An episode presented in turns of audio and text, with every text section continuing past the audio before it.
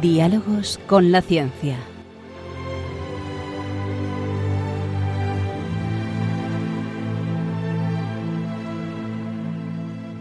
Dirigido por Javier Ángel Ramírez.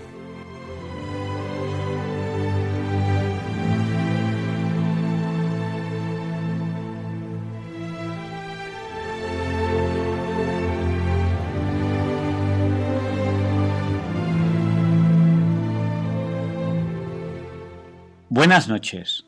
Estamos en Diálogos con la Ciencia, el programa para ti, que sabes que la verdad existe y la buscas. En Radio María, gracias a Dios, todos los viernes en sus dos primeras horas. Ya saben que pueden escucharnos a través de la frecuencia modulada. O también, si no conocen la frecuencia, el lugar donde estás, o a lo mejor en ese momento se está escuchando mal, pues nos pueden escuchar a través de la TDT. Por ejemplo, Marita Guerín nos dice que nos está escuchando a través de la TDT. Un abrazo, Marita. Ahora te saludaremos. Y también nos pueden escuchar a través de apps, de aplicaciones para dispositivos móviles en cualquier lugar del mundo. La aplicación que tienen que descargar es Radio María España o en el canal de YouTube Radio María España y también en la web de Radio María www.radiomaria.es donde ahí en el podcast tienen el histórico de muchísimos programas de Radio María, entre ellos Diálogos con la Ciencia. Y a lo largo del programa saben que pueden contactar con nosotros a través del WhatsApp. Nuestro WhatsApp es el del 8. Recuerden que 8 por 8 es 64. Nuestro WhatsApp es el 64 9 71. Que 7 y 1 también es 8. Se lo repito, por si no tenían papel o bolígrafo a mano. 64 9 71. Saludamos a Marita Guerín, que vive en un lugar paradisíaco entre Afrán y Calella de Palafrugell. A Laura, que busca trabajo en la Costa Brava. Si usted vive por ahí y sabe algún trabajo, escríbanos a diálogosconlaciencia@radiomaria.es y así le echamos una mano a Laura. También saludamos a Paula de Madrid. Un beso muy fuerte, Paula. A Emilia de Alicante. A Pilar, que está recuperándose de una operación. Pilar, que sepas que rezamos por ti. Y, mucho ánimo, sé que nos sigues mucho el programa y te lo agradecemos muchísimo. Saludamos a Mark, que nos escucha desde el camping. A Francisco y Jorge, que están pues uno por Madrid y el otro por el sur de España. Em, a Sonia y Ana de Barcelona. Un besote muy fuerte a las dos. A Concha de Guadamur en Toledo. A Rosa de Madrid que ha venido hace poco de pasear el perro, que le sabe muy mal que hayan cerrado los parques. Porque claro, ella paseaba a su perrillo por el, por el retiro. Rosa, estamos contigo. A Isabel de Madrid, que participa mucho y nos llama mucho al programa. A Sandra de cerca de Madrid. A Carmen, que nos sigue desde Canadá habitualmente. Muchas gracias, Carmen, por seguirnos desde, desde allí, desde tan lejos. Y sin más dilación, empezamos el programa de hoy, que sé que les va a encantar.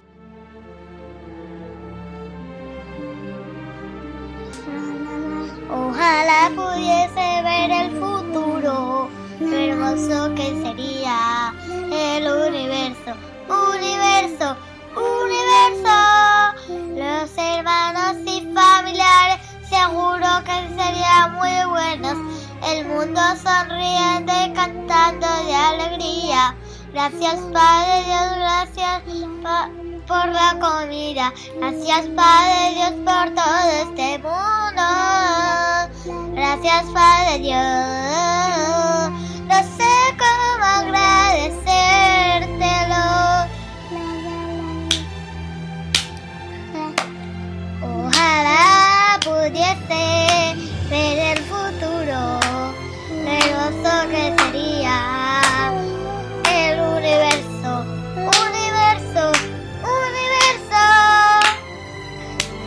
esta canción se termina así. Gracias Padre Dios.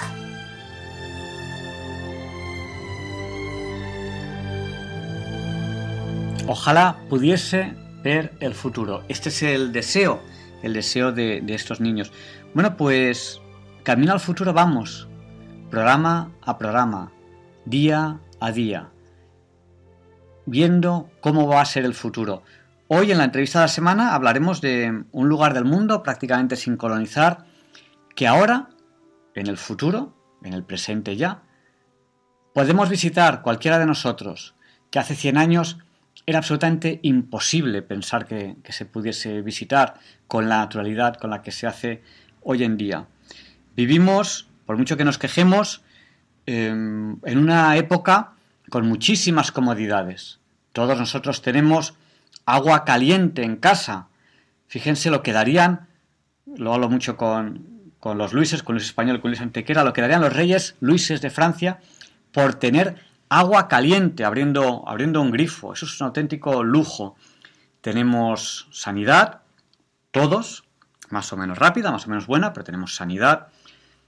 Eh, donde vivimos, desde, donde transmitimos, en España, pues prácticamente no hay lo que se llama hambre. Nadie se muere, nadie se muere de hambre.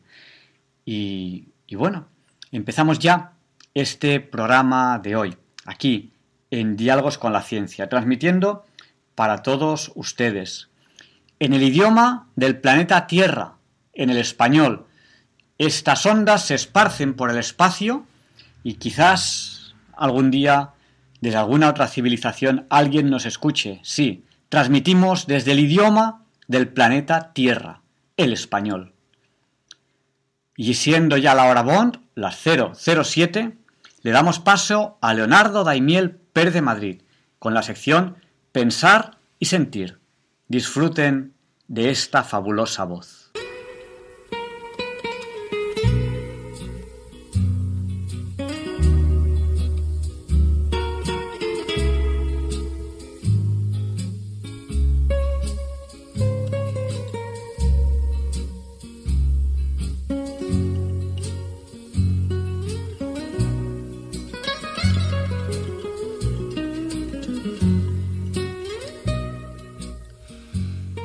Buenas noches, queridos oyentes de Radio María. Soy Leonardo Daimiel y celebro estar de nuevo con ustedes. La pandemia prosigue en varios lugares del mundo. En otros, aunque sin la virulencia de los primeros meses, continúa la incertidumbre, el peligro de contagio, el dolor por las personas fallecidas y los próximos meses seguirán estando plagados de cambios y dificultades para muchas personas. Hace algunas semanas se ha publicado un libro titulado La vida después de la pandemia. Este libro es una recopilación de ocho significativos textos pronunciados o escritos por el Papa Francisco durante los meses pasados. Como en este espacio de pensar y sentir solo cabe un resumen, mencionaré los títulos de solo cuatro de estos textos. Prepararnos para el después es importante. El segundo, un plan para resucitar.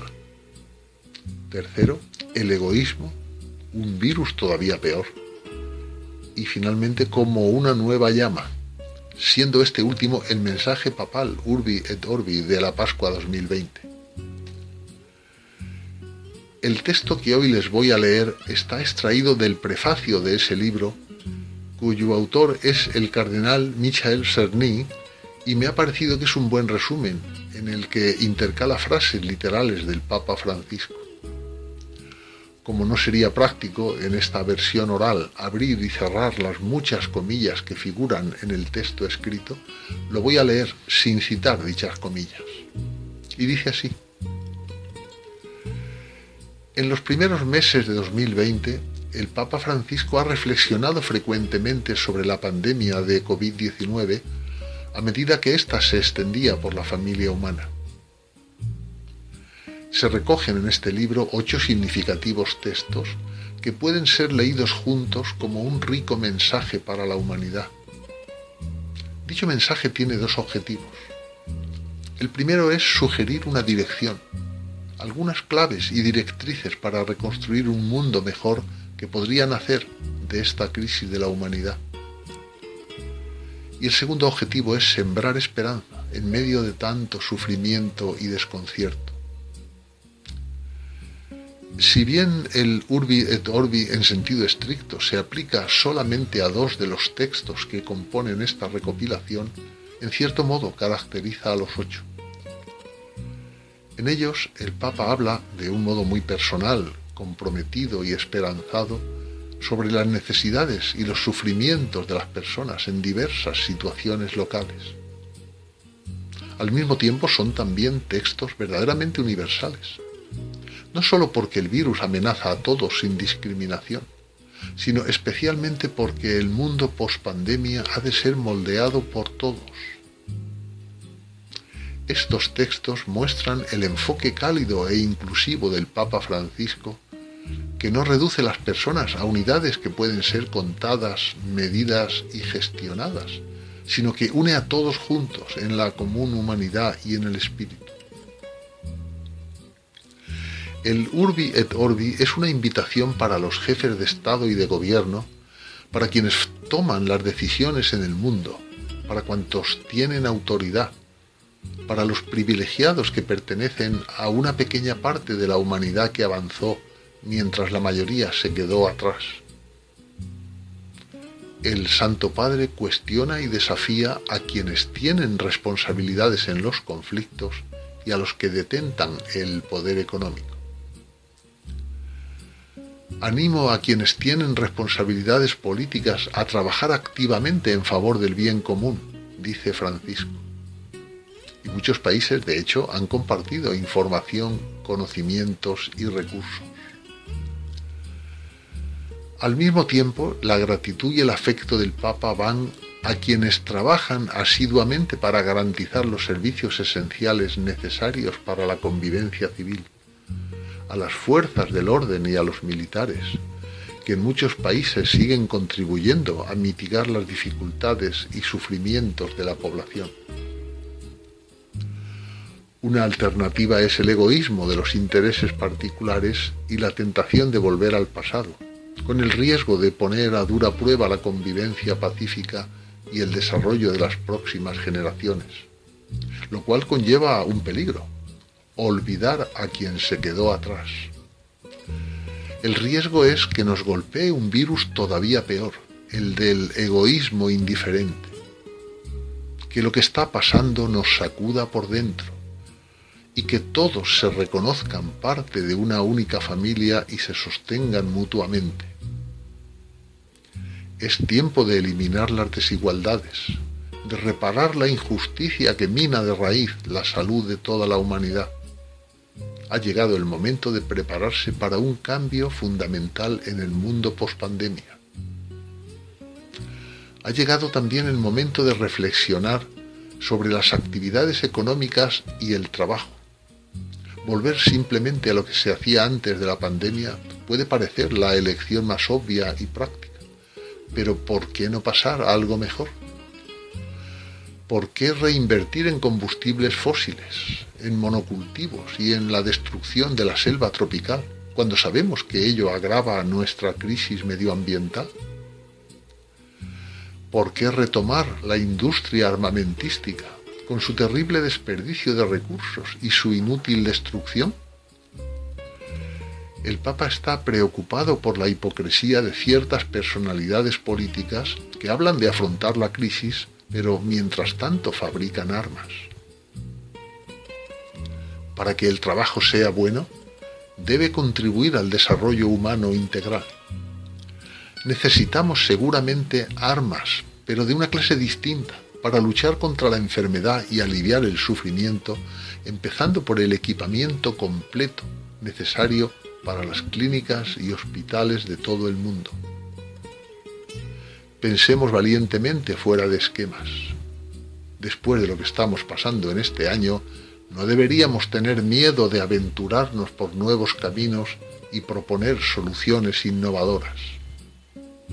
Si actuamos como un solo pueblo, podremos lograr un impacto real. Y termina diciendo, la globalización de la indiferencia seguirá amenazando y tentando nuestro caminar.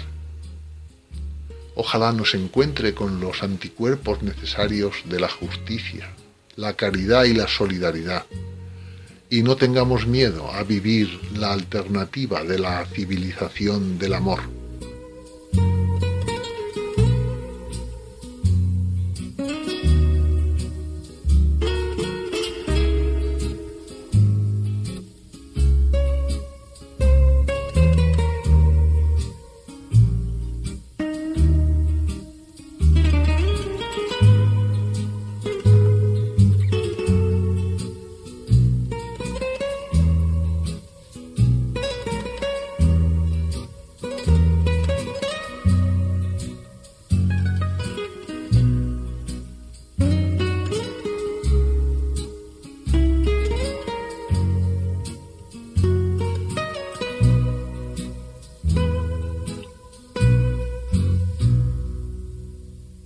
Sin más dilación, vamos a la entrevista de la semana. Espero que les guste.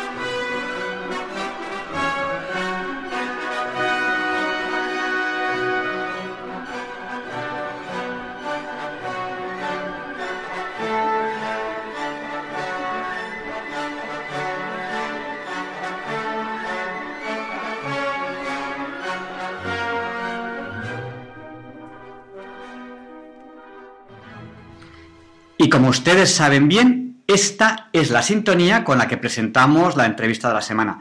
Y hoy es un placer para mí presentar a, un antiguo amigo que es Emilio Agusti. Él es propietario y director de un centro de submarinismo en el paraíso.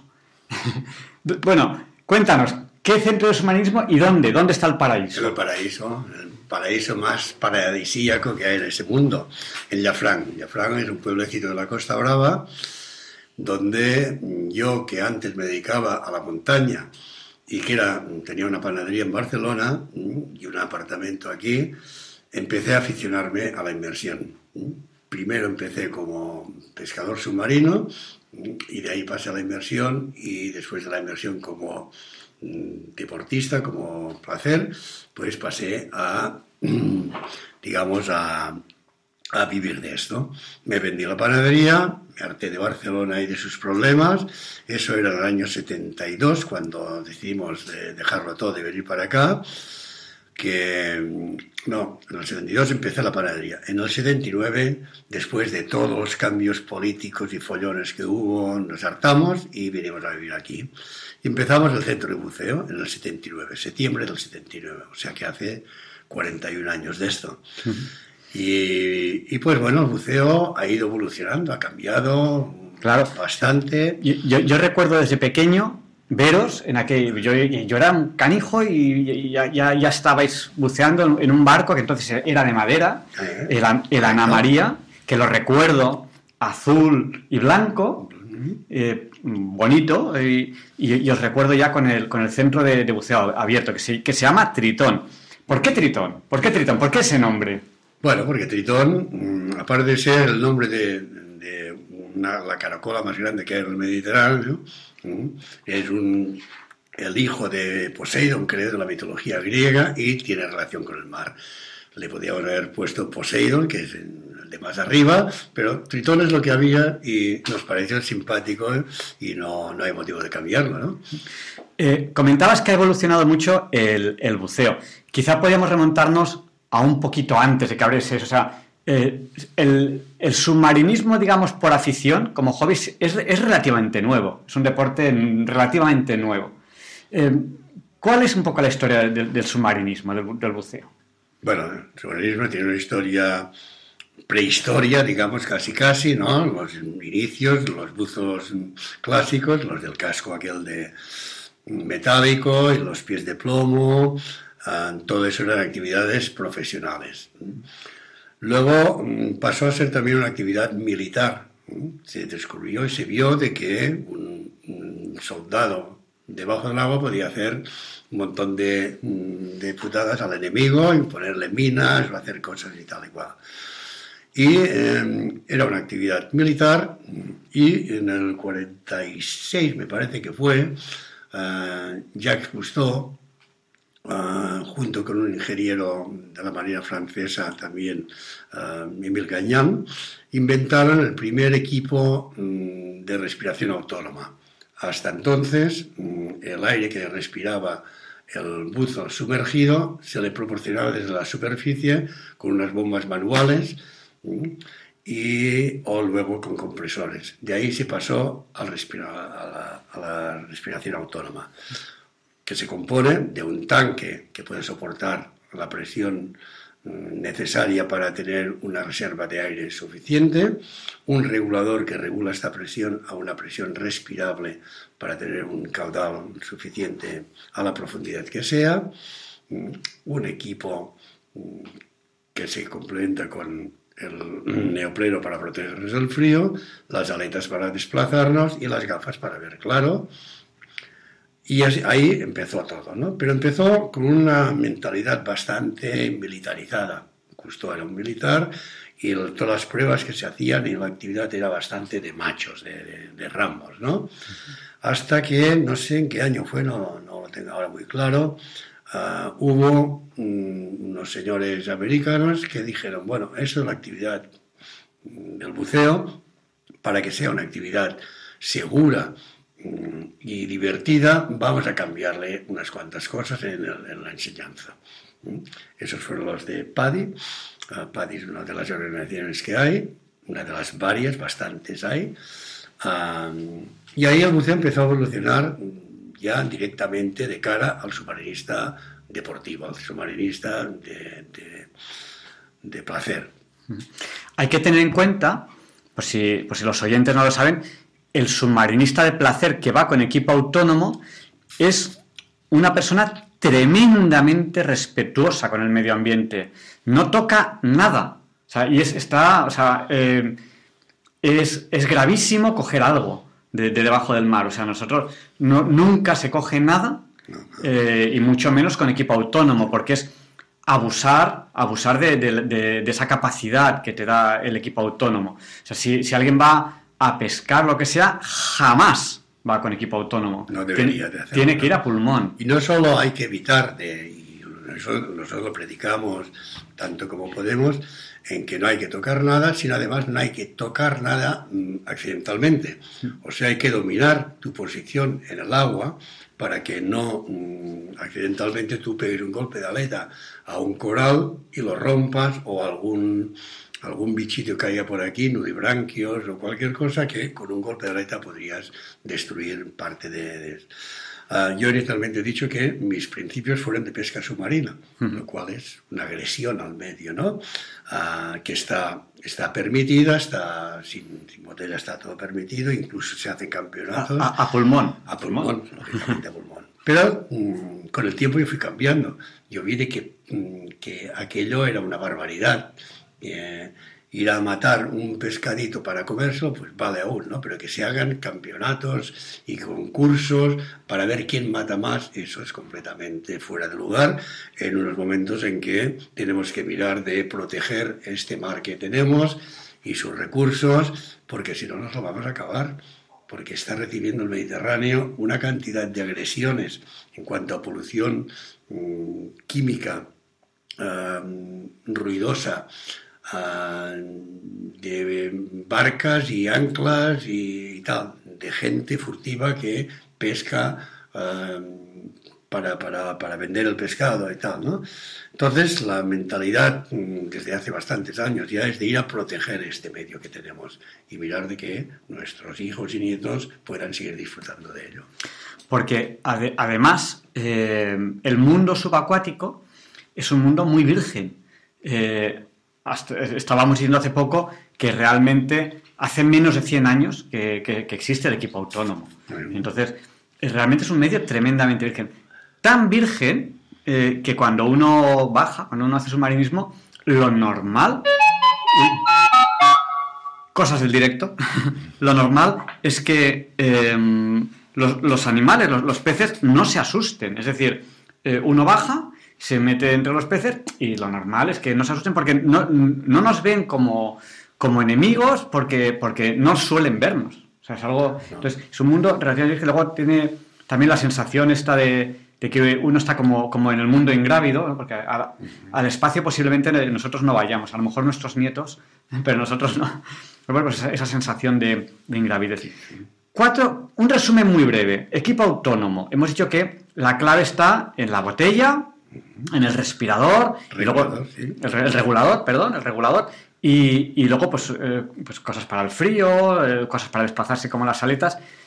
¿Cuáles son las bases físicas de, todo esto? O sea, porque la, botella está al principio a muchas atmósferas. Exacto, sí, sí. Bueno, la botella, eh, normalmente las botellas que se utilizan, que eso es un cilindro de acero, una botella o tanque, llámale como quieras, con unas paredes que tienen que aguantar la presión para la que nosotros trabajamos, que son 200 atmósferas, para dar una pequeña idea de lo que es esto, el neumático de un coche está entre 2 y 5 atmósferas y si peta, pega, pega un, una explosión bastante fuerte. Imaginaros 200 atmósferas y que además el recipiente no sea una goma, sino una cosa metálica. Eso es una bomba. Una bomba que no debe de explotar nunca. Y para que eso no pase, las botellas pasan unas inspecciones periódicas para ver que su estado sigue cumpliendo las normas de seguridad para que pueda utilizarse. Ah, del momento de la fabricación de la botella, al cabo de un año, de solo un año de, antigüedad, un, centro autorizado, nosotros lo somos, tiene que hacer lo que se llama una inspección visual se ve el exterior de la botella, se saca el grifo, se mira el interior que no haya oxidación ni nada, se mira que la rosca mm, de la botella con el grifo no tenga holgura y si vemos que está todo bien, le ponemos una, una etiqueta encima. Al cabo de dos de dos años, o sea, al segundo año, otra vez una inspección visual. Al tercer año pasa lo que se le llama una inspección hidráulica. Se llena la botella de agua y sobre esta agua se ejerce una presión, una presión del 50% más de la presión de trabajo. O sea, si trabaja 200 atmósferas, se ejerce una presión de 300 atmósferas y además se mide su dilatación y su vuelta a la normalidad. Todo eso va con los recipientes que pueden medir mm, la, dilatación que tiene esa botella al ser sometida a una presión. Así. Y que vuelva luego de, vaciar esta, esta presión a su volumen normal. Cuando está todo bien, se le pone en el, en el metal mismo, se graba con un punzón la fecha mm, de, de la inspección, la, la etiqueta de la, de la, empresa que hace la inspección y la caducidad de esa inspección, que será de tres años. Esa es una norma nacional en España. Yo, creo que hay un, hay un, logro que a mí me parece increíble, pero, pero es así, y es que eh, el submarinismo de aficionado, que pues hay, hay, hay submarinistas que bajan a 20 metros, otros a 40, es seguro. Eso es un logro que, que me parece que, que, está muy bien. Hombre, como en todo puede haber un accidente, pero no suele, no suele haber accidentes graves. Hay, muy, muy, pocos accidentes. Y gracias a que la mentalidad de la inmersión ha variado en los años y que el equipo ha ido mejorando. Cuando yo empecé, tú te ponías la botella en la espalda, las aletas y un par de huevos y allá va. Empezó a salir lo que llamaban el fancy o una especie de, escapulario que era una bolsa que te ponías, pasabas el cuello y se podía hinchar mejoró. Y esto pasó luego al jacket, el, chaleco compensador de flotabilidad. que nos da mm, la ventaja de tener un salvavidas en la superficie y además una, un elemento que, del que podemos variar su volumen, le podemos introducir aire o sacarlo, con lo cual nuestra flotabilidad la tendremos bajo el control con, eh, con, este aparato. Esto mejoró muchísimo la comodidad y la seguridad en el buceo. Y luego ha habido otro elemento que ha sido básico en todo esto, uh, que es el ordenador de, de, inmersión. Es un aparatito, es un ordenador que está conectado a unos sensores de presión y de tiempo y que te calculan todo lo que estás haciendo lo que puedes hacer y lo que no puedes hacer. Y tú te lo pones en la muñeca y si tú sigues las, las instrucciones de este aparatito, tú estás dentro de la completa seguridad. Siempre con, con la prudencia de que respetes lo que te está diciendo y que tu compañero también lleve otro. Y en el caso de que un, uno no funcione, que tengas la, la, la, lectura del otro. Y que si hay una diferencia de lectura, se toma la más eh, restrictiva, la que más, más menos tiempo nos da permanencia o mm, más descompresión. El cambio también que ha habido es que antes las inversiones se programaban y se hacían con paradas de descompresión y desde hace unos años normalmente se bucea dentro de lo que se llama la curva de seguridad, o sea, un tiempo de permanencia a una cierta profundidad que no requiere paradas de descompresión antes de salir a la superficie. Solo se hace una parada de seguridad, pero no requiere una paradas de descompresión. Yo había hecho inversiones con una hora de descompresión. La descompresión Uh, es lo que hay que hacer para evitar que el exceso de nitrógeno que nosotros hemos absorbido al estar tiempo sometido a una presión y respirando aire a presión, el nitrógeno que hay en el, en el aire penetra en las células del cuerpo um, a una velocidad muy superior a la de eliminación. Estoy abajo, estoy buceando, pasa el tiempo, mi cuerpo ha absorbido una cantidad de nitrógeno que irá eliminando después cuando yo vaya subiendo en forma de microburbujas si yo respeto los parámetros del ordenador o de las tablas de buceo. Si no lo respeto, pasa como, como una botella de Coca-Cola o de, de, digamos, de bebida gaseosa, que cuando abrimos el, el tapón, como la presión interior era muy superior a la exterior, salen las burbujas. Esas burbujas es gas que estaba diluido en ese líquido y no se veía, pero al liberar esta, esta presión bruscamente produce burbujas. Esto es lo que podría exageradamente pasar con nuestro cuerpo si no respetamos esto. Y esto se evita con respetando lo que nos dice el ordenador y siendo siempre muy prudentes. El, el submarinismo es uno, un deporte joven, es un deporte joven, hemos dicho, pues eh, menos de 100 años, eso para mí es un deporte muy, muy joven, que ha ido evolucionando mucho y que hoy en día puede practicar cualquier persona. O sea, tenemos eh, en el centro de buceo, pues he visto gente incluso con, eh, con dificultades mo motrices uh -huh. fuera del agua y sin embargo, pues ellos se ponen su equipo y dentro del agua se manejan muy, muy bien. O sea, es una, un deporte ahora mismo. Y yo creo que y yo debo felicitar a, a, todos los que han participado en, en, lo que es el desarrollo del deporte subacuático, en que se ha conseguido una seguridad. Hombre, la seguridad al 100% no existe en nada, pero no hay, no hay accidentes, es, es, es, es seguro, es, bonito, es caro. ¿Es caro bucear? A ver, yo me dedico a esto y vivo de esto, tengo que decir que no es caro eso, la economía de cada uno, cada uno sabe lo que, lo que... A ver, sí que hay un gasto inicial en que tú tienes que hacer un curso. Hay que pagar un curso para practicar el submarinismo. Un, un curso porque eh, casi cualquier bolsillo puede, puede abarcar, ¿no? Un curso que dice, hombre, eh, en, eh, en, cualquier hobby uno se puede gastar mucho o poco, ¿no? pero es un curso asequible. Estamos... Bueno, lo que pasa es que no hay muchos deportes que exijan un curso previo antes un de... Un curso previo. Tú puedes ir a esquiar o a escalar y no sé si han cambiado las cosas, pero te pones esquís o te, te subes por una roca y tú estás escalando. Que sepas más o menos, nadie va a controlarlo. Lo nuestro, afortunadamente, sí. O sea, antes tú, de tú meterte en el agua con equipo autónomo, tú tienes que haber pasado un curso en el que se te enseña cómo funciona el material que vas a utilizar, cómo se monta, cómo se desmonta, cómo se utiliza,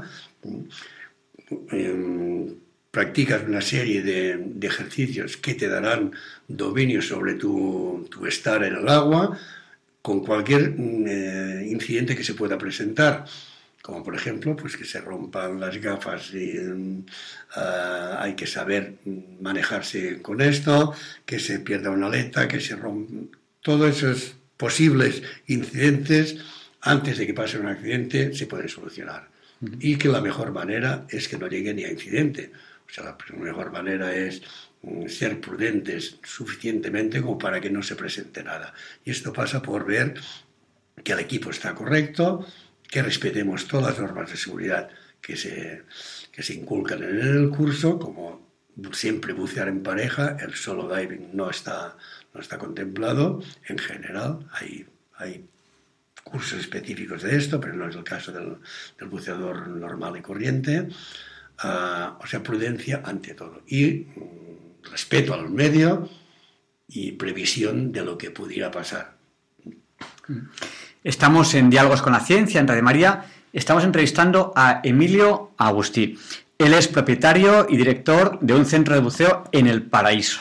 El Paraíso es esta zona donde, donde él trabaja. Luego, le preguntaré un poco qué, le hizo cambiar su vida, que cambió su vida y la dedicó pues a, esta zona y, al submarinismo. Eh, el centro está en Jafrán, aquí hay unas playas muy bonitas, Jafrán, Calella, las Islas Formigas, hasta, hasta Palamos por otro lado, hasta Bagul por otro lado, es una zona muy muy bonita la, Costa Brava. Y además muy, muy rica en cuanto a, bueno, hay de todo, hay corales, hay todo tipo de peces por aquí. Sí, sí, sí. tenemos, tenemos, la gran suerte de Jafrán, en primer lugar, que es una bahía mm, protegida del viento del norte, de la mm, famosa Tramontana. Ah, y que tenemos la suerte de tener a menos de un kilómetro del puerto, tener tres rocas, los ullastes se llaman, que son tres rocas que van de unos 7-8 metros en la parte más alta hasta unos 50 metros abajo. Lo cual, mm, y tenemos los fondeos en la parte superior de, de esas rocas. Lo cual da opción a bucear con todo tipo de, de calidad de buceadores o de, mm, digamos, de limitaciones de los buceadores un buceador que esté limitado a 20 metros, que es lo más corriente en los que tienen el primer título de buceo, pues puede disfrutar tranquilamente en la parte superior, el que puede y quiere bajar a 40 metros, que es el límite legal del buceo deportivo en España, a no ser que se haga con equipos complicados y, tal, 40 metros el límite, pues puede bajar a 40 metros tranquilamente con completa seguridad de que el barco estará encima y él encontrará el cabo del ancla a la salida. Hmm. Eh, las botellas contienen aire, aire de la calle. Pero hay unas botellas especiales que se llaman Nitrox. Cuéntenos, ¿qué es esto del Nitrox? las botellas no tienen por qué ser especiales, tienen que estar libres de, grasa, porque la concentración de, oxígeno en, en, el Nitrox, en Nitrox es eh, a ver, eh, es aire enriquecido con más oxígeno. ¿Mm? El aire eh, es una mezcla de gases, 21% de oxígeno, a grosso modo, no es exactamente esto, y 79% de nitrógeno. El oxígeno es lo que hace falta al cuerpo para, para vivir. Nosotros respiramos, mm, en los pulmones hacemos el intercambio gaseoso, los pulmones cogen el oxígeno y a través de la sangre lo llevan a todo el cuerpo y lo alimentan y de vuelta expulsamos una parte de anhídrido carbónico. Resulta que esos gases tienen debajo del agua o sometidos a presión una serie de, cambios. Ah, como hemos dicho antes, el nitrógeno es el que puede producir el accidente de descompresión. Después de un cierto tiempo a una cierta profundidad, tenemos un nitrógeno, un exceso de nitrógeno en nuestro organismo, que si no respetamos las subidas, mm, la velocidad de subida o de salida, puede provocar unas burbujas que no sean micro burbujas y provoquen una embolia gaseosa o, peor. el oxígeno es vital para nosotros, pero el oxígeno respirado a una presión excesiva se transforma en tóxica también. Entonces, el nitrox es una mezcla más rica en oxígeno. En lugar de tener el 21%, normalmente se trabaja entre 30 y 32%. Con lo cual, la cantidad de nitrógeno que nosotros absorbemos es inferior. Con lo cual, nuestra permanencia a una cierta profundidad, sin tener que hacer para la descompresión, va a ser más larga. Pero nuestro límite de profundidad, antes de que el oxígeno se vuelva tóxico, tira para arriba. Sí. Se, será como aceptable que con aire comprimido hasta 60 metros se puede bajar, más de 60 metros no. De todas formas, eh, deportivamente no se va a bajar más de 40. No. Deportivamente. No, Pero lo que pasa es que con nitrox, ah, depende de, la cantidad de oxígeno que tú tengas, no puedes bajar a 40. Depende de... Porque, pasaría a ser tóxico. Exacto. y, la toxicidad del oxígeno es mala. ¿eh? Bueno, pues nos hemos hecho una idea de lo que es el mundo del submarinismo, un mundo precioso eh, para descubrir, muy virgen y que eh, el submarinismo deportivo está cuidando, está cuidando que siga siendo virgen porque es lo que nos queda virgen en el planeta, al fondo del mar, donde eh, uno baja y, los animalillos no se asustan porque no nos ven como enemigo, porque no están acostumbrados a ver al hombre como enemigo. A lo mejor si vamos a un bosque, un ciervo sale corriendo porque de toda la vida los hombres hemos perseguido con lanzas a los ciervos y después con rifles, o después con flechas y después con rifles. Sin embargo, mm, los pececillos del mar y todo esto generalmente están a tu alrededor, te miran como diciendo quién, es este. No, tienen ese, instinto de ver al hombre como, depredador, porque de hecho llevamos muy poquito tiempo debajo del agua. Un mundo que, hay que respetar, que, está ahí. Y bueno, eh, Emilio Agustí nos contaba que él tiene una panadería, que vivía en Barcelona y de repente lo dejó todo y se vino a vivir al paraíso. ¿Qué tal el cambio? ¿Qué, te animó a decir una apuesta que a lo mejor es para toda la vida? De hecho, bueno, son ya muchísimos años. Yo lo recuerdo desde que era muy pequeño ya haciendo submarinismo con, con la vieja barca Ana María, que ahora ya hay otra nueva, la, Tritona. ¿Y qué, te hizo dar el paso? ¿Satisfecho del paso? Bueno, sí, muy bueno, no satisfecho, encantadísimo. Ah, bueno, quizá lo, que hizo dar el paso, o sea, yo pasé de, aficiones de montaña, yo me dedicaba a la esquí, a la escalada, a la montaña. Era ah, esquiando conocí a mi mujer, holandesa, por desgracia murió hace dos años. Tuvimos una vida fantástica. Que, la, recordamos. tanto, la recordamos todos mucho. Fue la Mama Lotti, la, madre de todos los, los, que venían de aquí. Ah, y que en, en, Barcelona ella era feliz porque estaba conmigo y que teníamos la familia, pero no era feliz. Era, era una persona como yo que le encantaba la naturaleza y vivir en... Teníamos la panadería en la calle Talleres tocando a Ramblas. Como dije, del 72 hasta el 79. Franco murió en el 75, todos los cambios políticos pasaban delante de casa. O sea, todas las demostraciones pasaban delante de casa. Acabamos hartos de eso.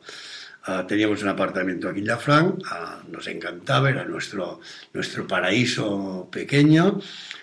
Y bueno, en un momento dado, pues me ofrecieron comprarme la panadería por un precio que me pareció exorbitado. y dijimos, pues ahí tenemos la buena. Cogimos y empezamos con el Tritón. Tritón existía ya como estación de carga de botellas y tenían lana María, pero sin ningún papel y tal, o sea que yo no tenía, pero yo compré los derechos de eso y empezamos a, como hablamos idiomas, teníamos conocimientos por toda Europa y tal y cual. Después de 41 años podemos decir que tenemos un negocio que, funciona. el motivo de que yo pasara de mis aficiones de montaña a las, a las del mar fue mi hija, Miriam que tiene ahora 46 años. Mm, al tener un bebé, mm, irse a la montaña a escalar no era lo más práctico. Mm, y a mi mujer pues le gustaba estar en la playa. Ella estaba en la playa, yo hacía pesca submarina y pasábamos un fin de semana a la mar de bien, ¿no? Y de ahí, de ahí pasé, debido a este inicio con la pesca submarina, que hace muchísimos años que dejé de, de lado, pasé a la inversión. Y al tener un apartamento aquí y estar enamorado de este sitio, hicimos un momento las cosas en una, balanza y dijimos, aquí estamos haciendo el primo, estamos disfrutando apenas un día, porque tener una panadería no solo hacer el pan, sino hay un montón. O sea, nuestro fin de semana era del sábado a las 4 de la tarde hasta el domingo a las 5 o las 6 de la tarde.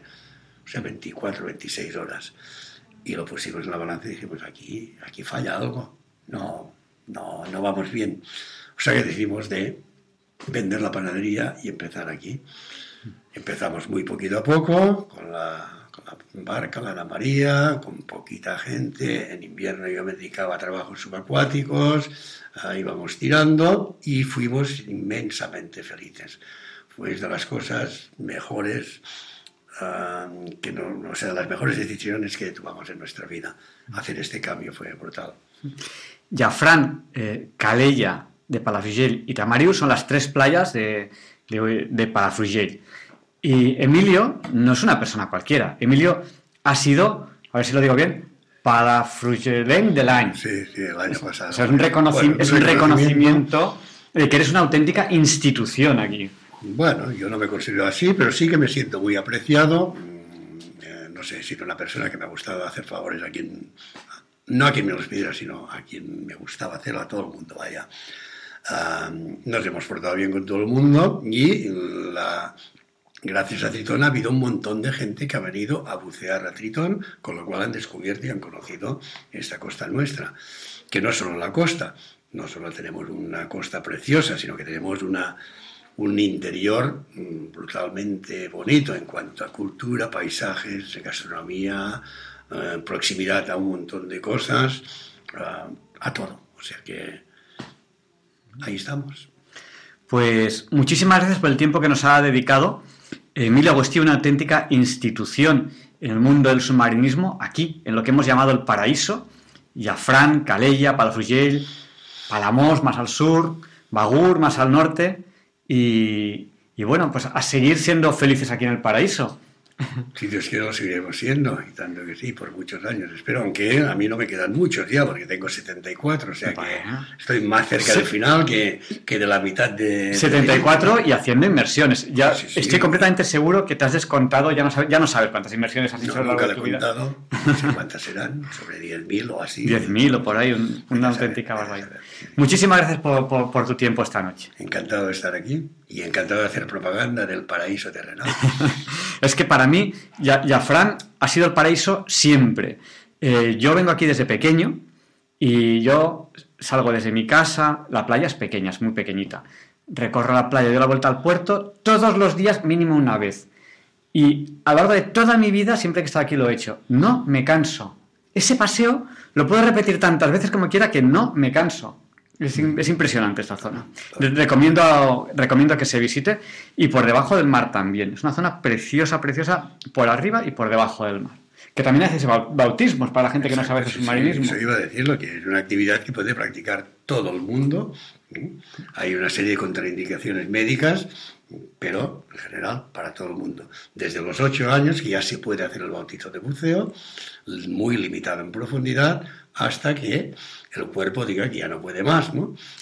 El, el bautismo es simplemente para, para ver si a uno le gusta y para ver qué hay debajo del agua. Entonces, se baja, se baja con, con un instructor, una persona, un instructor, máxima, máxima seguridad, muy poquita profundidad, a sitios bonitos y, y es para, bueno, para, para, para Y que... ahí luego, pues el curso de, de Open Water y, y para adelante. Y el que se engancha, pues a hacer de instructor y a dedicarse a eso. Pues ojalá siga yendo igual de bien en el Triton Diving Center en, en Jafrán y muchísimas gracias por, por dedicarnos este tiempo. Encantado de estar aquí.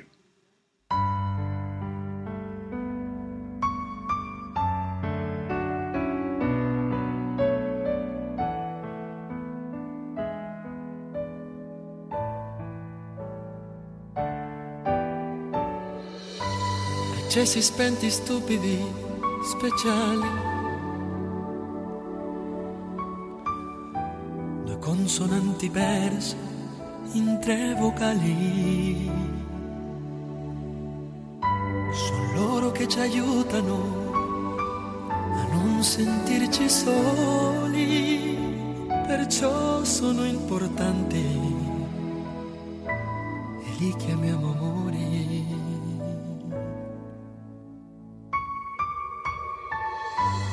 Amori sotto un grande cielo o chiusi in una stanza, gli amori in cui hai perso la speranza. Gli amori con le spalle al muro, o quando dici Dio ci pensa. Gli amori in cui non sei sicuro, a cui non dà importanza. Quanti amori, ma quali amori, con il coraggio e la paura di volersi bene, amori fragili che vanno via, quelli in cui soffri solamente tu, e gli altri a dire cosa vuoi che sia, quanti amori, ma quali amori, amori ormai scoppiati che non sanno stare insieme, amore al limite della follia, quelli che trovi e che non lasci più, gli amori a pezzi da gettare via.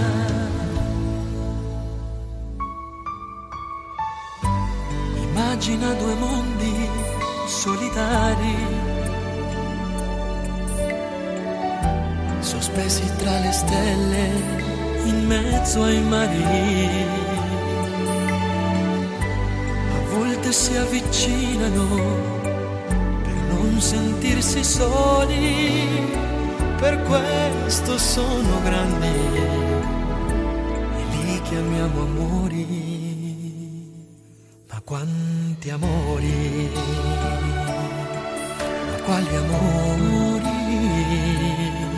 con il coraggio e la paura di volersi bene, amori fragili che vanno via, quelli in cui soffri solamente tu, e gli altri a dire cosa vuoi che sia, quanti amori ma quali amori,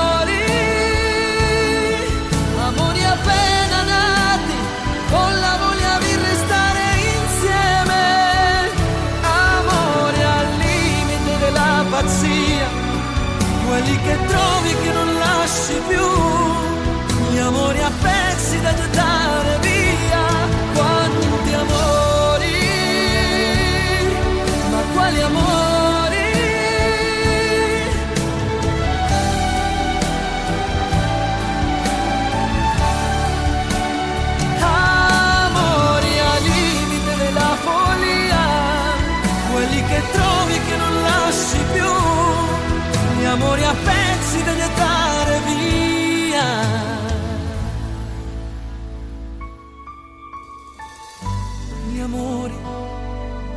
quasi tutti uguali. La differenza adesso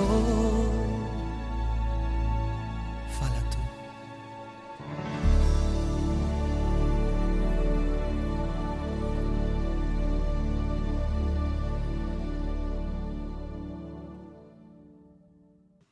Ya es viernes 2 de octubre de 2020.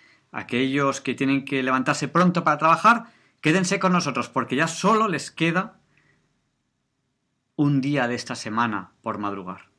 Y Luis Antequera nos explica por qué hoy no es un día cualquiera.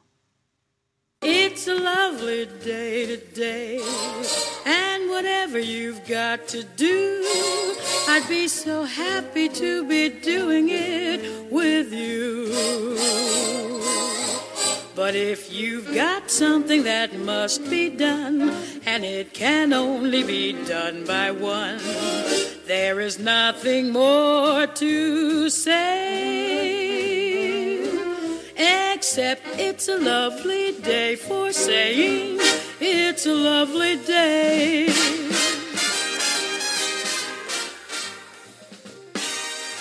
No, Javier Ángel, no directos compañeros de Diálogos con la Ciencia, no, queridísimos oyentes de Radio María.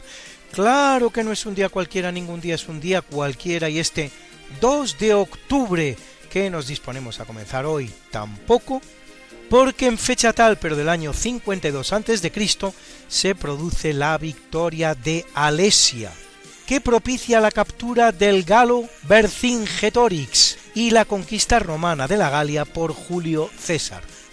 No es, sin embargo, el primer territorio transalpino romanizado, honor que cabe a Hispania, en el confín meridional de Europa, conquistada en el año 133 a.C. con la caída de Numancia, bien que los últimos focos de resistencia en el norte cantábrico resistan todavía hasta el año 19 a.C. Y en 1187, Saladino, sultán de Egipto y Siria, reconquista Jerusalén, lo que supone un duro revés a las aspiraciones del gran reino cristiano en Oriente Medio que pretendían crear los cruzados.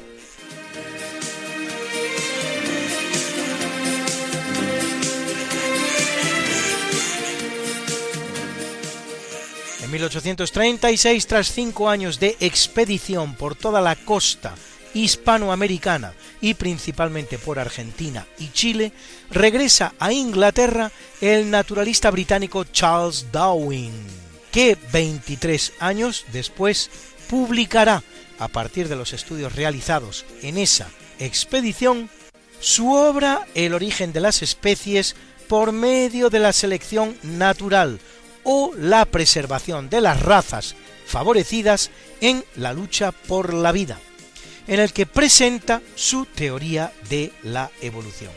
Una teoría que no es exactamente innovadora, sino objeto a su vez de una larga evolución que comienza en autores tan tempranos como los griegos Anaximandro o Empédocles, y pasa por científicos como el árabe norteafricano del siglo VIII, Al-Yahiz, autor de El libro de los animales, los franceses Charles Bonnet o Jean-Baptiste Lamarck, y que se verá ampliamente completada después con trabajos como el del sacerdote católico francés Pierre Teilhard de Chardin.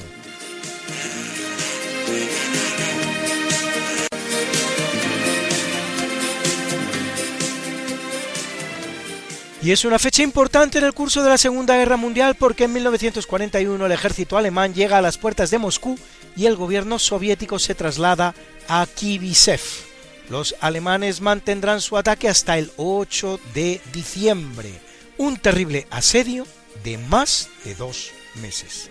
Y en 1942, en el ciclotrón de la Universidad de Berkeley, en California, se logra por primera vez una reacción en cadena autosostenida, inicio del proceso que conducirá a la obtención de la bomba atómica de las que el gobierno norteamericano mandará lanzar dos, concretamente sobre Hiroshima y Nagasaki, las dos en Japón, con el resultado de unas 400.000 víctimas mortales.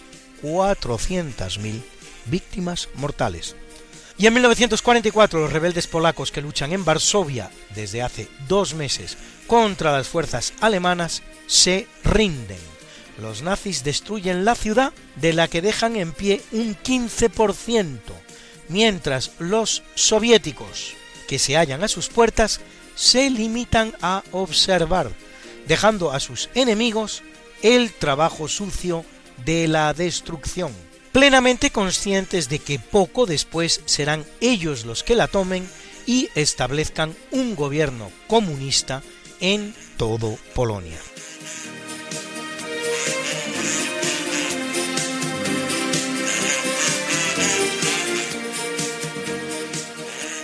En 1955 es definitivamente apagada en Estados Unidos la computadora ENIAC, Electronic Numerical Integrator and Computer, computador e integrador numérico electrónico, una de las primeras computadoras de propósitos generales, junto con la alemana Z1. Inicialmente diseñada para calcular tablas de tiro de artillería para el ejército de los Estados Unidos, podía resolver 5.000 sumas y 300 multiplicaciones en un solo segundo. Inaugurada el 15 de febrero de 1946, es decir, casi 10 años antes, había sido construida en la Universidad de Pensilvania por John Presper Eckert y John William Mockley. Ocupaba una superficie de 167 metros cuadrados, pesaba 27 toneladas y elevaba la temperatura del local a 50 grados centígrados. Todo ello para conseguir unos resultados infinitamente inferiores a los que puede conseguir hoy el más pequeño de los ordenadores existentes en nuestros hogares. Bruna, Bruna, nació María y está en la cuna, nació de día, tendrá fortuna. Por dar a la madre su vestido largo y entrar a la fiesta con un traje blanco. Y será la reina cuando María cumpla 15 años te llamaremos Negra María, Negra María que abriste los ojos en carnaval. En el capítulo del natalicio nace en 1450 el gran pintor holandés Hieronymus van Aken, más conocido como El Bosco, cuya obra cumbre, El Jardín de las Delicias y otras albergamos en el Museo del Prado de Madrid. Y en 1452 Ricardo III de Inglaterra, que según todo apunta, manda matar a su sobrino, el niño Eduardo VI, y a su hermano para poder reinar, y cuya muerte en la batalla de Bosworth pone fin a la Guerra de las Dos Rosas en Inglaterra, y con ella a la dinastía de los Plantagenet, con el advenimiento de los Tudor en la persona de Enrique VII. En 1538, el que luego será San Carlos Borromeo, sobrino del Papa Pío IV, arzobispo de Milán, uno de los protagonistas del concilio de Trento y patrono de los empleados de banca.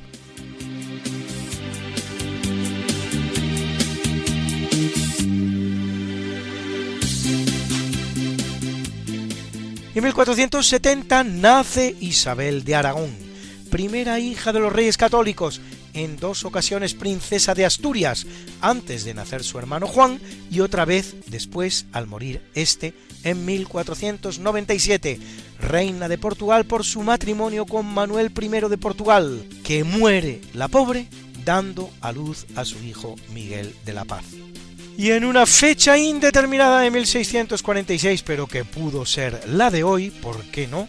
El gran compositor español Juan de Araujo, exponente máximo de la música barroca colonial española, junto con Tomás de Torrejón y Velasco y José de Orejón y Aparicio maestro de capilla de las catedrales de Lima, Cuzco y Sucre, del que nos han llegado más de 150 composiciones. Probablemente compuso muchas más, es mucho lo que de la música barroca hispanoamericana se ha perdido.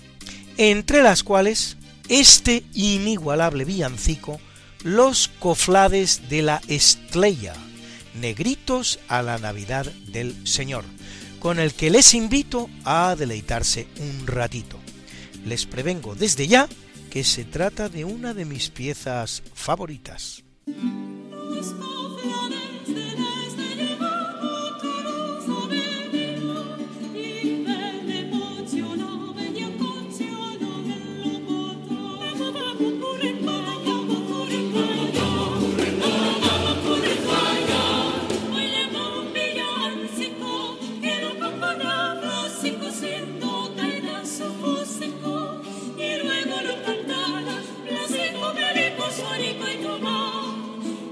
Vivi.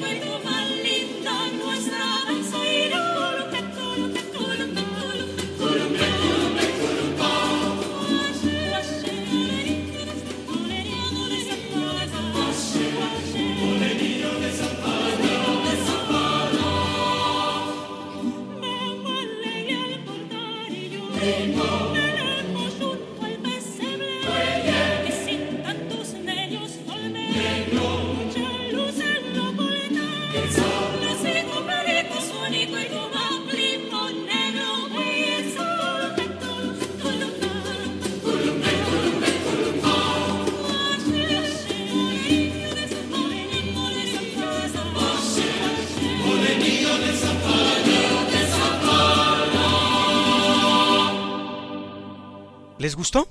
Era el compositor español Juan de Araujo, para los que dicen que los españoles no hacemos buena música.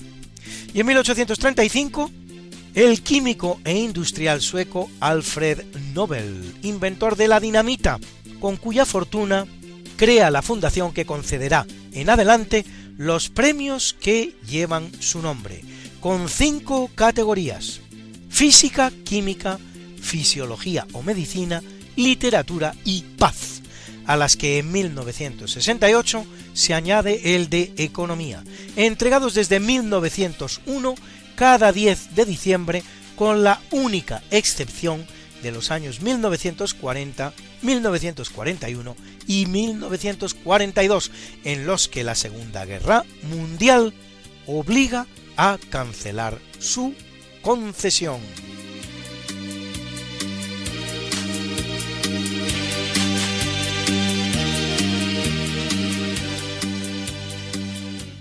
En 1869 nace en la India Mohandas Karamchand Gandhi, conocido como Mahatma, que significa gran alma, Gandhi, precursor de la independencia de la India y valedor de la no violencia. Y en 1890 el genial, el inimitable, el único, Groucho Marx, hilarante actor estadounidense, protagonista junto con sus hermanos Harpo y Chico, y ocasionalmente también cepo de filmes inmortales que no pasan nunca de moda y con los que siempre nos desternillamos de risa. Así, Sopa de Ganso, Una noche en la ópera, Una noche en el oeste, Una noche en Casablanca. En 1904 nace en Inglaterra Henry Graham Greene autor de novelas memorables como El tercer hombre, El americano impasible, El factor humano, muchas de ellas adaptadas al cine. En 1907, el británico Alexander Robert Todd, Nobel de Química 1957 por su trabajo sobre nucleótidos y coenzimas, y en 1917 el belga Christian de Duve, Nobel de Medicina 1974 por describir la estructura y funciones de los diferentes orgánulos en el interior de las células. Y en 1941, Ray Tomlinson, programador estadounidense que implementa uno de los grandes inventos del siglo, el correo electrónico.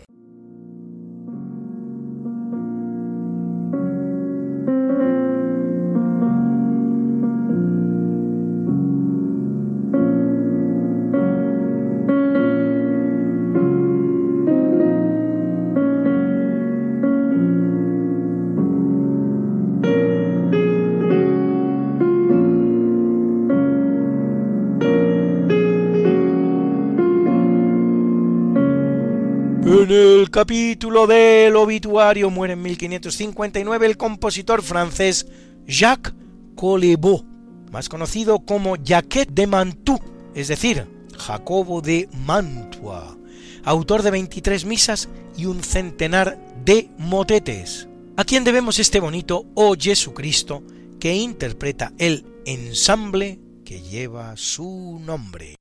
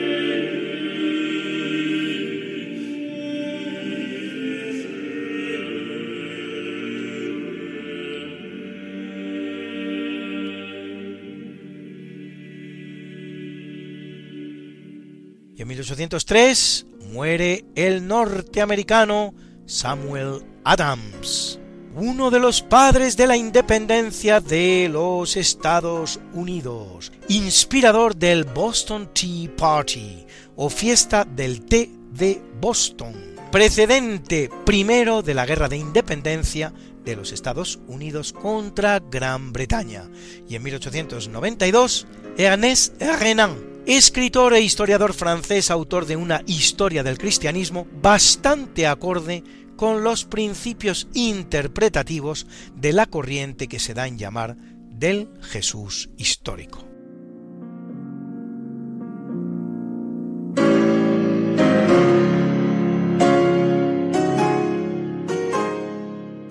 1927 muere el sueco Svante August Arrhenius, Nobel de Química 1903 por sus experimentos en el campo de la disociación electrolítica, y en 1973 el atleta finlandés Pavo Johannes Nurmi, uno de esos monstruos de la naturaleza, especialista en las pruebas de media y larga distancia, que establecerá 22, 22 plusmarcas mundiales oficiales en distancias que van desde los 1500 metros a los 20 kilómetros y ganará un total de 9 medallas de oro y 3 de plata, invicto en la prueba de 10.000 metros durante los 14 años de su carrera. Qué linda está la mañana en que vengo a saludarte Venimos todos con gusto y placer a felicitarte. El día en que tú naciste, nacieron todas las flores. En la pila del bautismo cantaron los ruiseñores ya viene amaneciendo, ya la luz del día nos dio. Levántate de mañana, mira que ya amaneció. Y felicitamos hoy a Fernando Sánchez Dragó, periodista y escritor español, autor de obras como Gárgoris y Avidis o La prueba del laberinto, que cumple hoy 84 años, y al inglés Gordon Summer, más conocido como Sting, aguijón en inglés, cantante de la banda de pop Police, y luego intérprete en solitario, que cumple 69. Y 69 años cumple también nuestra guapa de hoy, Romina Power, actriz y cantante ítalo-estadounidense, hija del famoso actor Tyrone Power, que nos hizo soñar a todos con sus baladas bailadas a dúo con su marido Albano y con la que vamos a soñar también ahora, un ratito. La bambina a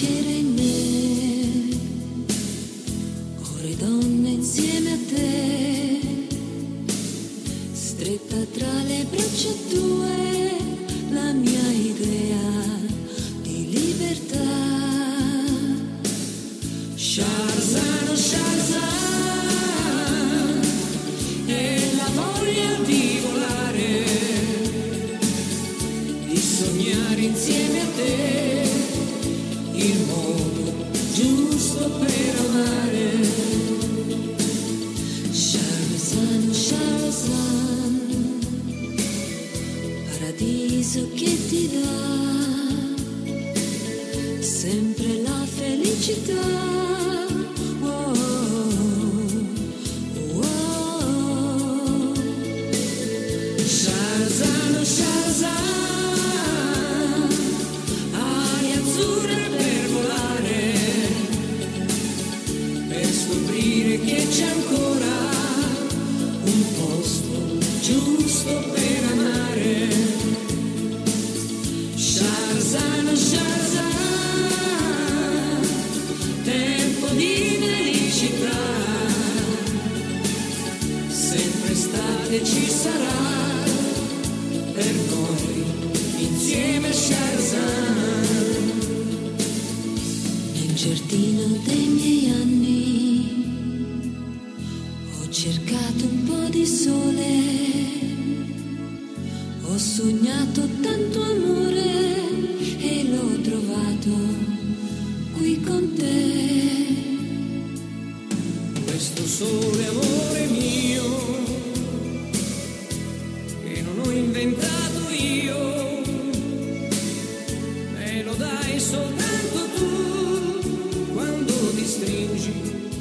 es nuestra única guapa, pues felicitamos también hoy a la actriz española Maribel Verdú, a quien han visto ustedes en la oscarizada película española Belle Époque, muy divertida por cierto, cual cumple redondos 50 añitos. Felicidades Maribel.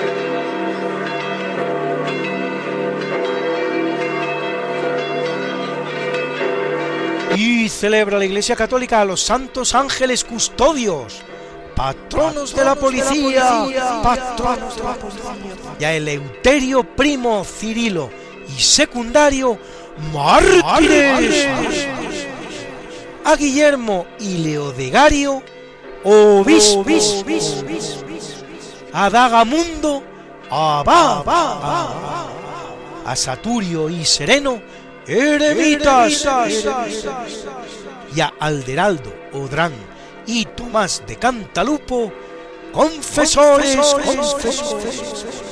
Y como yo sé que a muchos de ustedes les gustan estas efemérides, pues pueden ustedes consultarlas como siempre en el medio Religión en Libertad en la columna En Cuerpo y Alma, donde las colgamos para ustedes cada semana, semana, semana.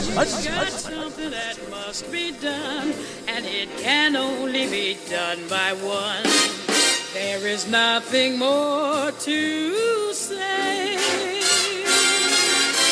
except it's a lovely day for saying it's a lovely day.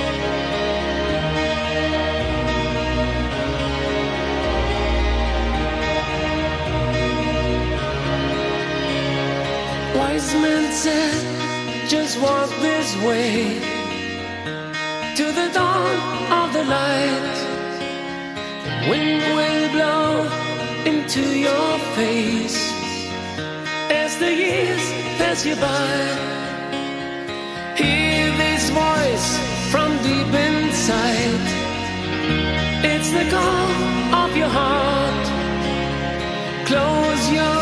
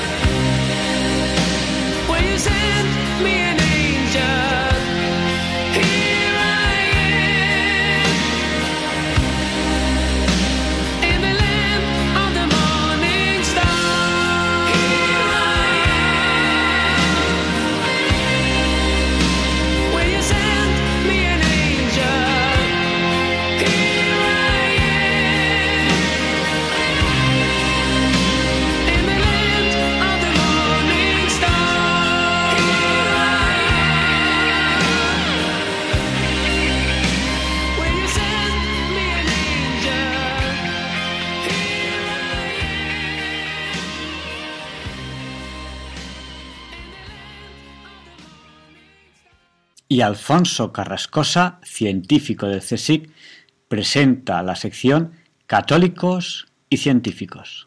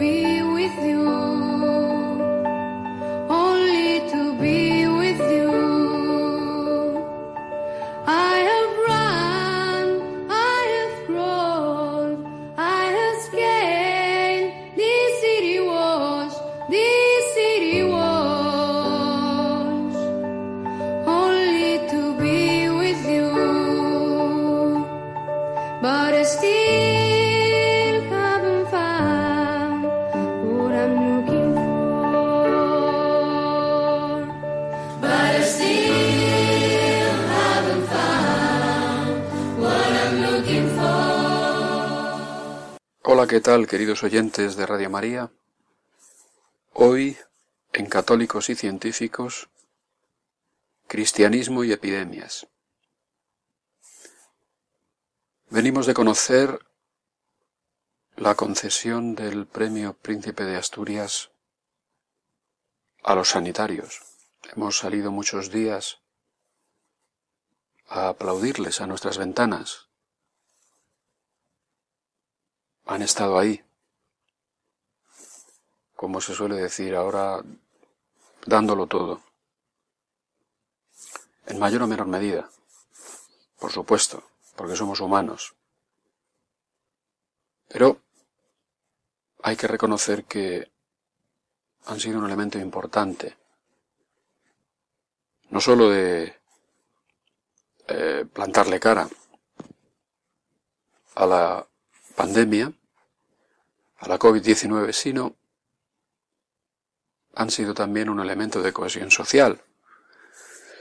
Vamos a decir así, de, pues, eh, habilitación de elementos más allá de lo meramente material para hacer frente también desde un punto de vista psicológico y hasta diría yo espiritual a una situación eh, como la que estamos viviendo para muchos, para todos completamente inesperada, insólita y pues para muchos eh, probablemente la peor que hayamos vivido en toda nuestra vida. Bueno, pues precisamente trayendo a colación este hecho cotidiano y, y real, eh, vamos a aprovechar algunos programas en, en mirar hacia este desastre de otro modo.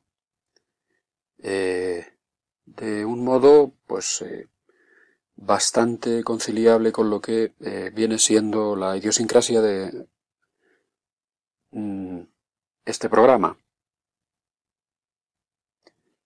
de diálogos con la ciencia. Vamos a hacer dialogar a este acontecimiento a través de la historia con la investigación científica.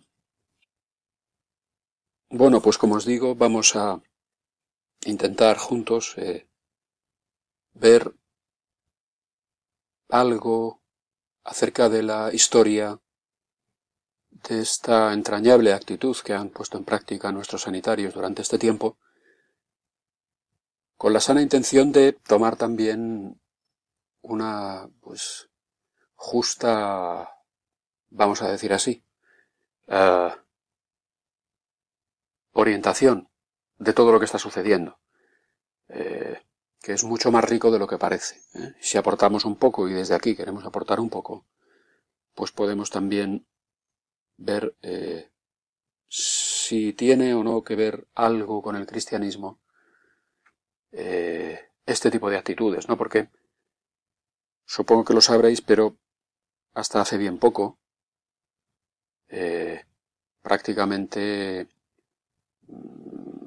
pues la totalidad del personal sanitario, que es eh, pues tan importante y tan necesario, estaba prácticamente en manos de la Iglesia. Eran pues eh, las órdenes hospitalarias. ¿Mm? Estaban, bueno, yo recuerdo en Madrid eh, las monjitas, en todas partes.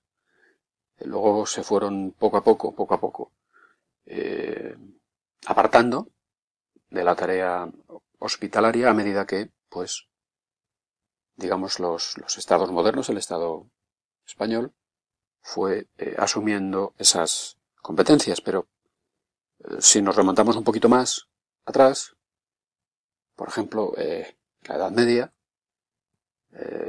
la sanidad y la educación eran de la Iglesia. Los políticos de la época estaban a otra cosa. Estaban a otra cosa. Los políticos de la época, pues eran reyes, etcétera, y, estaban a otra cosa. Es verdad que fomentaban, es verdad que proporcionaban medios cuando la Iglesia se lo pedía.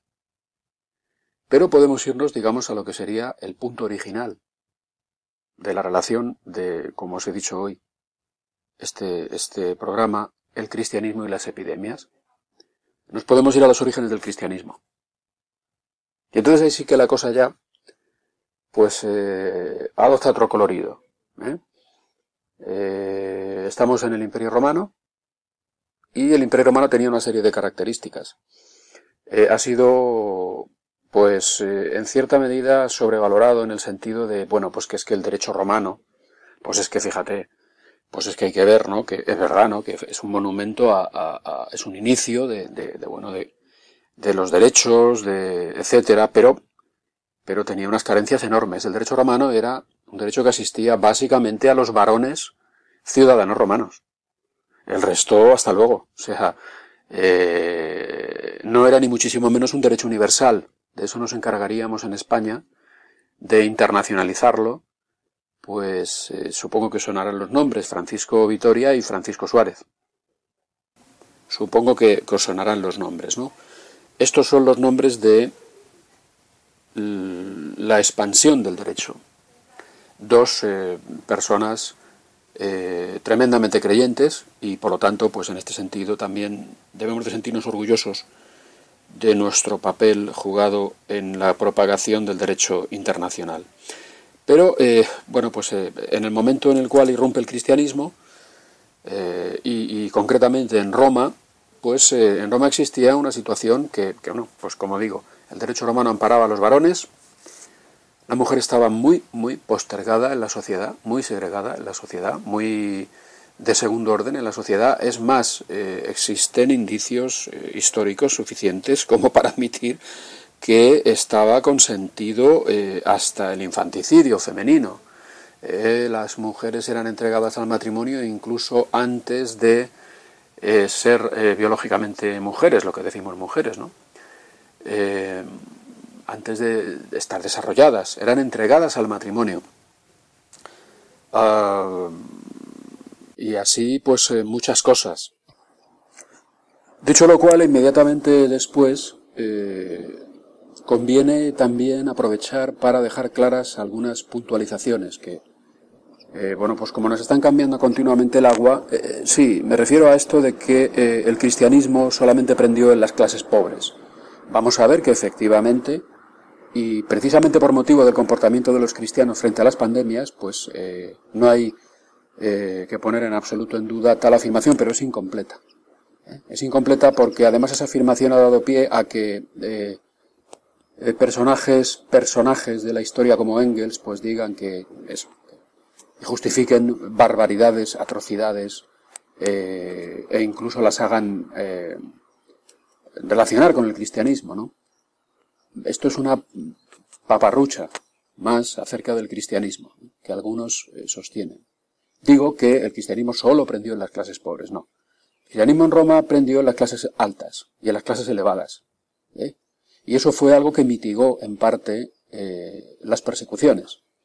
Más de diez persecuciones violentas contra el cristianismo. ¿eh? Ciertamente que obedecieron no tanto a una política imperial como a cuestiones de tipo local fue algo que se dice que, vaya, pues no es que hubiera unas directrices concretas, sino que, bueno, fueron muy sanguinarias, pero vamos, nada que ver con la persecución religiosa de, de la España del siglo XX, ¿eh? Perpetrada por los enemigos de la fe, o sea, eh, que es la mayor persecución que ha sufrido la Iglesia Católica en toda su historia. ¿eh? Pero volvamos un poco a Roma. Eh, el escenario, insisto, pues un derecho romano que solo asiste a los varones, que son además ciudadanos romanos, una posición de la mujer pues bastante mejorable, está consentido el infanticidio femenino, incluso hay testimonios eh, de cartas de personajes relevantes de la época que se escriben unos a otros, uno a su esposa y le dice, oye, si es un niño, pues adelante, y si es una niña, pues deshazte de ella.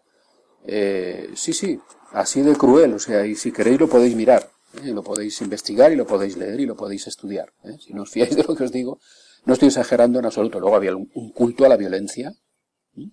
Pan y circo. Bueno, pues ese pan y circo, como sabéis, entre otras cosas, incluía espectáculos de combates a muerte y eh, devoración por parte de fieras de personas hasta eh, la muerte. Y ahí están las actas de los mártires, eh, etcétera. Y no solamente de cristianos. Hombre, es una época en la que a los cristianos nos llamaban los ateos. Muerte a los ateos. Porque no teníamos ninguna representación. Entonces no hacíamos representaciones de imágenes. Eso fue muy posterior. Y además no teníamos un sitio donde celebrar. No teníamos templos. Celebrábamos en las casas, como hemos estado viendo durante toda la Pascua, en los Hechos de los Apóstoles. Eh, El cristianismo no tuvo una planificación, vamos a decir así, acerca de lo que finalmente ocurrió. ¿no? Eh, porque, bueno, pues en un momento dado Roma se tuvo que enfrentar a epidemias, lógicamente. Bueno, a lo largo de toda su historia se enfrentó a epidemias. ¿Cuál era el comportamiento de los conciudadanos cuando llegaba una epidemia? Pues abandonar a los enfermos. ¿Eh? Se dice que hasta Galeno, ¿eh? en una de estas famosas epidemias de Roma, pues se echó a correr y se fue a, su, a sus posesiones de Asia. Galeno. ¿eh? Por mucho que os sorprenda, esto fue así. Podéis verlo en, los libros. ¿no? Yo os recomiendo, por ejemplo, uno que es bastante asequible, de cómo el cristianismo construyó la civilización occidental, de César Vidal. Pues ahí se hace una descripción de, de- de estas lindezas del Imperio Romano, ¿no? En medio del cual empieza a propagarse el cristianismo. De una manera, como digo, completamente fortuita y nada planificada. O sea, Pablo, cuando está en Cesarea Marítima preso eh, y, apela al César, pues no se imagina en qué va a acabar todo esto, ¿no? Lo, lo- vería desde el cielo, porque a Pablo se lo cargan. Pero es verdad que el mensaje cristiano empieza a crear una eh, estructura social nueva, que es la comunidad cristiana. La comunidad cristiana donde unos se cuidan a otros, eh, donde concretamente existen un buen número de testimonios que eh, dan fe de que el comportamiento de los cristianos frente a las epidemias era bien distinto al de los paganos. ¿Eh? Lejos de abandonar a los enfermos, pues llegaban a dar la vida por ellos, los cuidaban, los cuidaban. Y esto hizo que, pues en un mundo sórdido, sórdido como, como era el pagano, sórdido porque nos cuentan una película distinta como fue, es decir, nos dicen que, el paganismo poco menos que era una balsa de aceite en la que irrumpió el cristianismo y lo destrozó todo, se cargó todo, mentira, mentira. ¿Eh? El paganismo era la sordidez más absoluta. ¿Mm? Y si te ponías enfermo y tenías la desgracia de coger algo infeccioso, que no se sabía entonces cuáles eran los elementos infecciosos, que fuimos los católicos los que inventamos la microbiología, y dijimos lo que, lo que causaba las enfermedades, pues resulta que ahí te quedas. Ahí te quedas. Así de claro, ¿eh? Ahí te quedas. Pues bien, la comunidad cristiana se comportaba de manera distinta. ¿Y qué les pasó a los paganos? Pues que dijeron, mirad cómo se aman. Mirad cómo se cuidan. Hasta el extremo de que un pobre, pero también un rico, que encontraba una comunidad cristiana, cristiana encontraba un remanso de paz. Y no solo eso, sino que tenía asegurada la asistencia. Y no solo eso, le cuidaban. Y no solo eso, le querían. Y le alimentaban espiritualmente. Porque si hay algo de lo que puede apreciarse el cristianismo, es de que da un alimento espiritual. Pan de ángeles, pan de ángeles. Un alimento espiritual al hombre que está enfermo. ¿eh?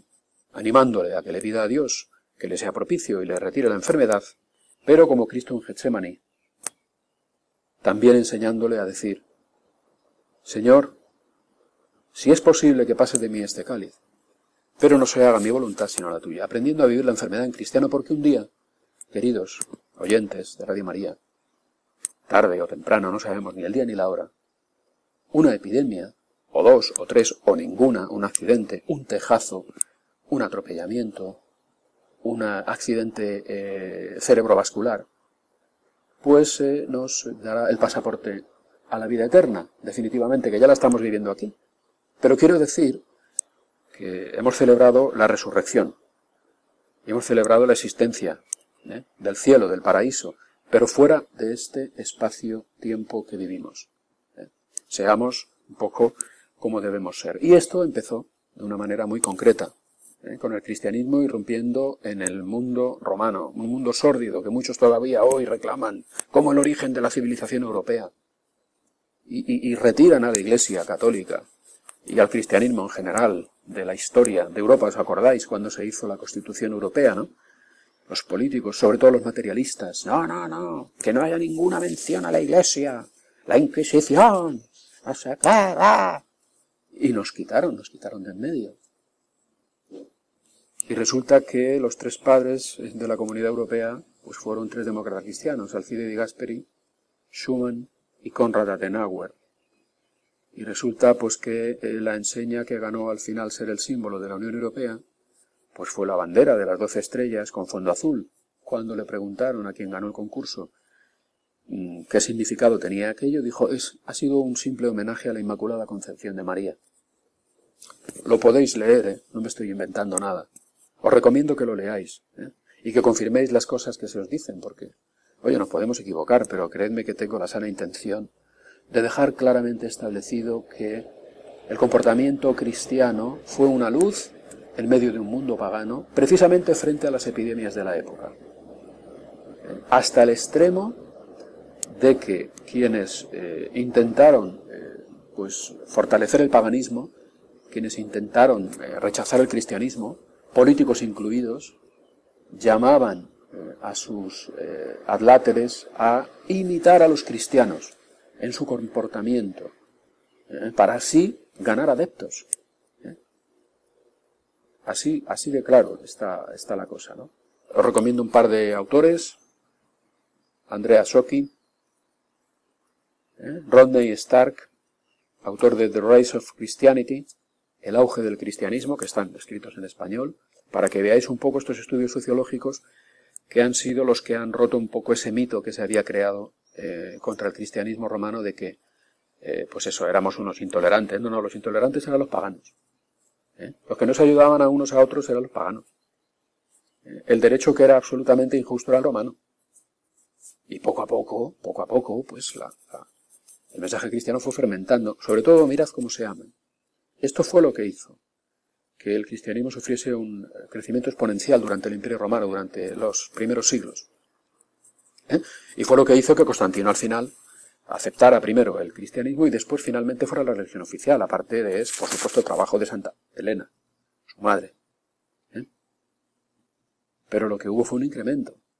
¿eh? En el momento en el cual se produce la promulgación del Edicto de Milán, pues se calcula prácticamente la mitad de Roma era cristiana.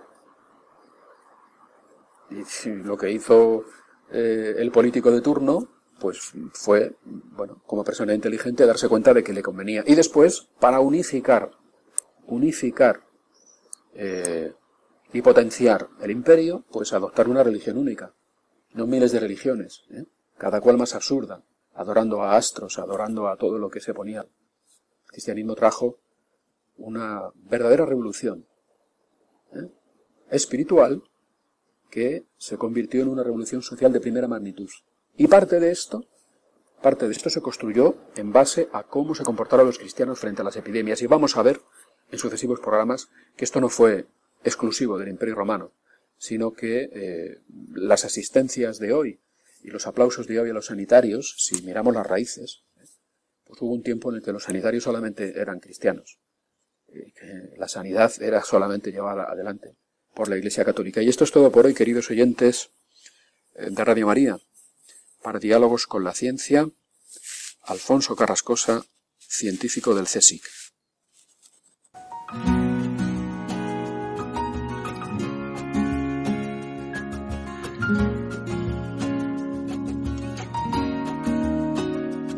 Como una puesta de sol, como los pájaros del verano, como me suena el tambor. Cuando te tengo yo aquí a mi lado, como la vida se va, como la balsa de la esperanza, como el camino hacia el mar, como este corazón de mudanza, como esa luz. Se va apagando lenta en el sur la luz que nunca se apaga si vienes tú.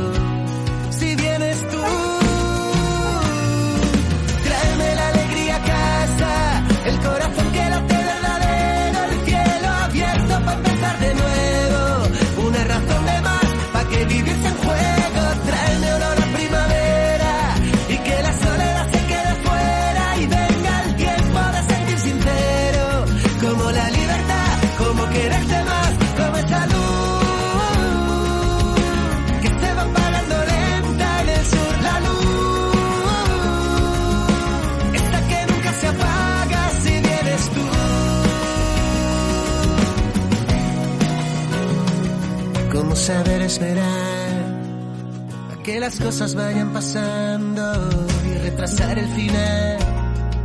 Hacer camino al ir caminando, saber que existe algo más. Que a ti y a mí nos está pasando, saber que vas al compás. Que mis canciones tú vas llenando con esa luz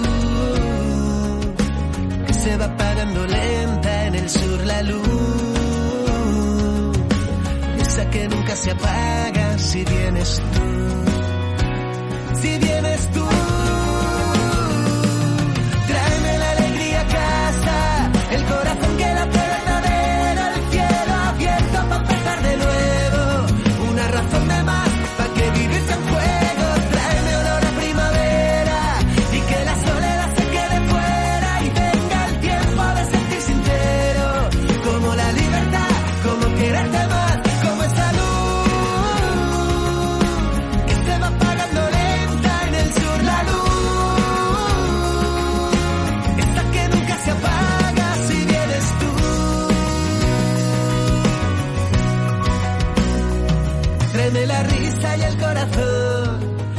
Palomas de tu chistera. Pondré mil flores en mi balcón. Lo que haga falta para que tú me quieras. Que no hay problema sin solución. Y qué bonito lo que nos queda. Tráeme la alegría a casa.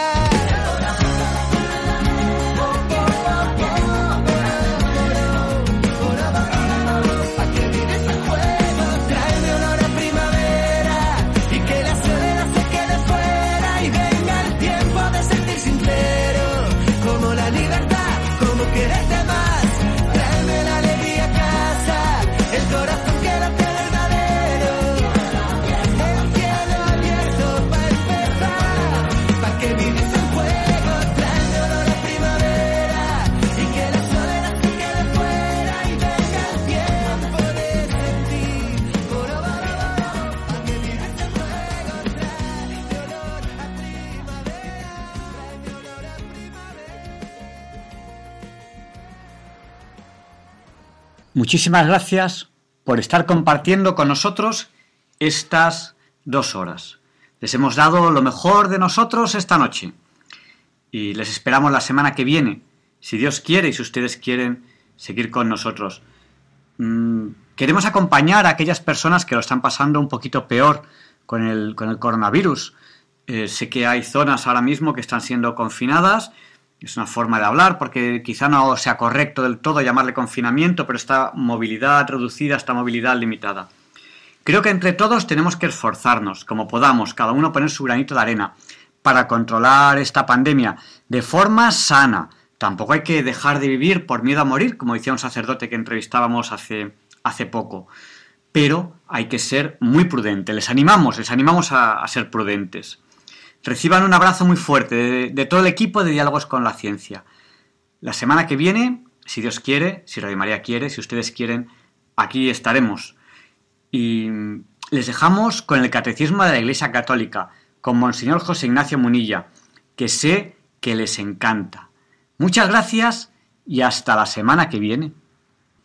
Ah, y cómo no, le pediremos a San Juan Pablo II que interceda por nosotros para que se nos libre del mal.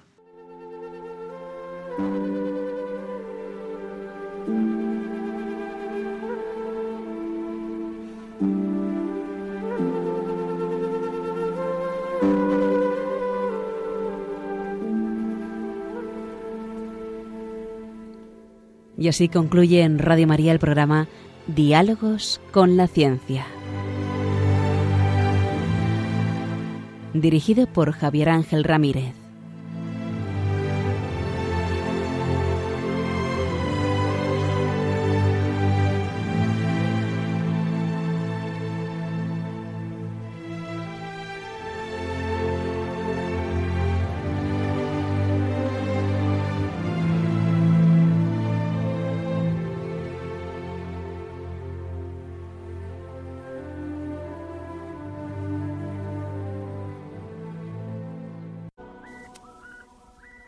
Gesù annunzia molte volte la paternità di Dio nei riguardi degli uomini, riallacciandosi alle numerose espressioni contenute nell'Antico Testamento.